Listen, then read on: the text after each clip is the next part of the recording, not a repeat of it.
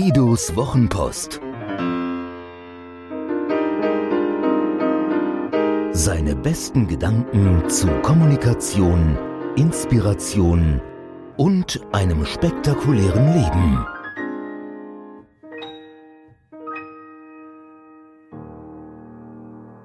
Ich trage einen Judenstern. In Deutschland, sagen sie, ist es gefährlich, eine Kippa zu tragen, ein nach außen sichtbares Symbol des Judentums. Ich wünsche mir, dass alle, die wir das Leben, die Liebe und die Kultur lieben, einen Judenstern tragen. Welch tonlos schreiendes Statement. Einen Judenstern tragen. Symbol der Massenvernichtung, der Intoleranz, der Menschenfeindlichkeit. Ein Fanal völkischer Schande, unauslöschlicher Schuld, und ewiger Erinnerung.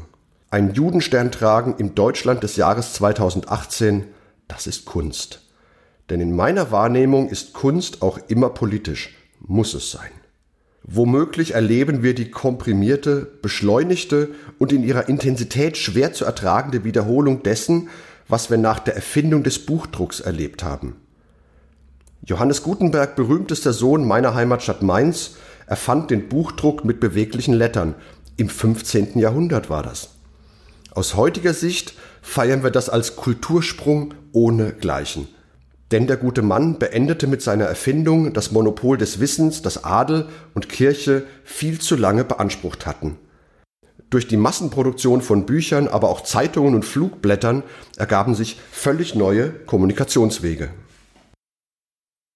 Ohne Gutenberg wäre Aufklärung, Demokratisierung mithin alles, was wir heute leichtfüßig unter Zivilisation verbuchen, gar nicht möglich gewesen.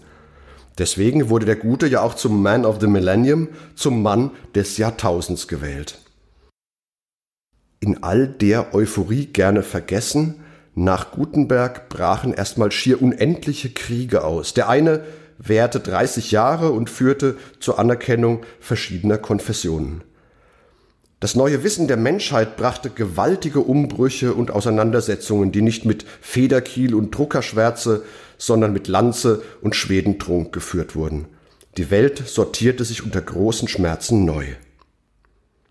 Heute, rund 500 Jahre später, erleben wir einen neuen Umbruch, der mit jenem durch Gutenberg vergleichbar ist. Das Internet und alles, was damit zusammenhängt, verändert alles, was wir kennen, wissen und wie wir leben. Und das so grundlegend, dass es den allermeisten noch nicht im Ansatz klar scheint. Und wie damals scheint es, dass die Welt aus den Fugen geraten ist. Wenn nun die Geschwindigkeit unserer Zeit um ein Vielfaches jene der Zeit Gutenbergs übersteigt, müssten auch die Konflikte sehr viel schneller anschwellen, überschwappen und dann vorbei sein. Dazu passt, worüber Esoteriker seit ein paar Jahren sprechen, dass nämlich das Energieniveau unserer Welt sich stark erhöht. Die meisten prophezeien nach einer spannungsgeladenen Polarisierung eine bessere Zukunft. Doch womöglich steht noch ein großer Konflikt davor. Wenn ich die politische Makrolage in vielen Ländern beobachte, wo Populisten und Tyrannen scheinbar ungehindert Macht missbrauchen dürfen, reibe ich mir verwundert die Augen. Vieles, was wir heute erleben, glaubten wir erfolgreich hinter uns gebracht zu haben. So auch der offene Antisemitismus. Es ist so absurd, alle Angehörigen einer Religion in einen großen Topf zu werfen und zünden zu wollen. Da kann der Hass auf das Judentum beispielhaft für jede andere Religion stehen.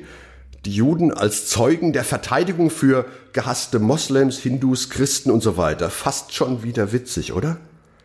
Ich will da gar nicht tiefer gehen, nur noch jenes Bonmot zitieren, das Kurt Tucholsky zugeschrieben wird, was allerdings keineswegs sicher ist. Die Juden sind an allem schuld, meinte einer. Und die Radfahrer, sagte ich. Wieso denn die Radfahrer? antwortete er verdutzt. Wieso die Juden? fragte ich zurück. Auf den großen jüdischen Hochzeiten Osteuropas, die über mehrere Tage gefeiert wurden, gab es eine bewegende Tradition.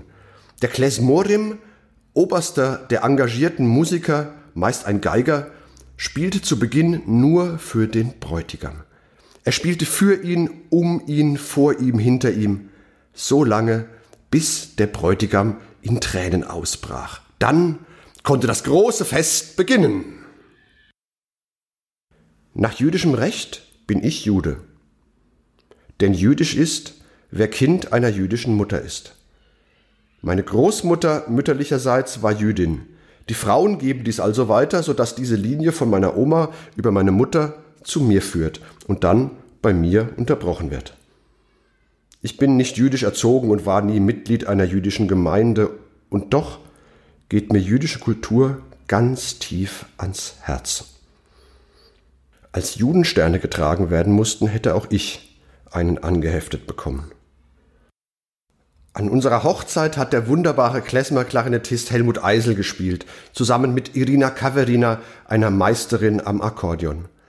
Nachdem die Standesbeamtin uns im Trauzimmer des Mainzer Hyatt Regency vor dem Gesetz vermählt hatte, trafen wir uns in der Hotellobby, um mit unserer kleinen Gesellschaft in den Gewölbekeller des wunderbaren Hauses zu steigen.